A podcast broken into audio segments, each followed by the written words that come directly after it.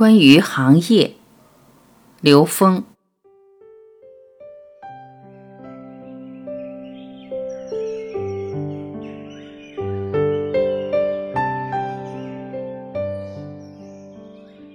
有人问刘峰老师，什么行业属于第三维度？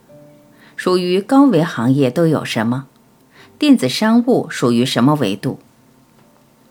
刘峰老师回答：应该我们绝大部分所谓的行业，从这个角度去理解的话，它基本都是在三维空间的。因为这个业实际是什么业呢？业实际是障碍，是我们的认知。那么行业呢？是指在我们这个空间里边的不同分别的一些人类的行为的集合，那这些基本是三维的。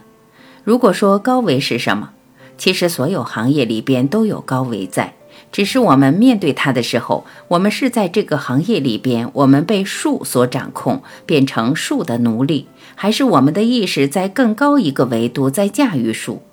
所以说，行业它不是以维度来分的。在所有行业里都有高维，也都有低维，都有三维。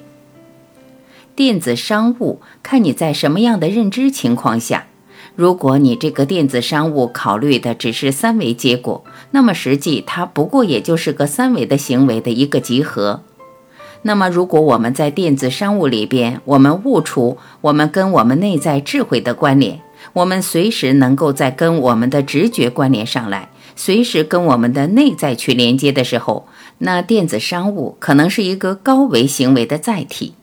我们在现实中真正能够赢的人，都是能够从现实的三维视野领悟出他高维的境界，再从高维的境界往下照见我们三维空间的一切行为、一切事物的运作规律。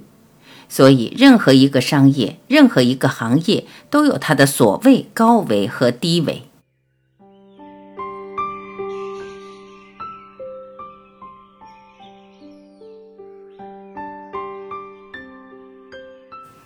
感谢聆听，我是晚琪，再会。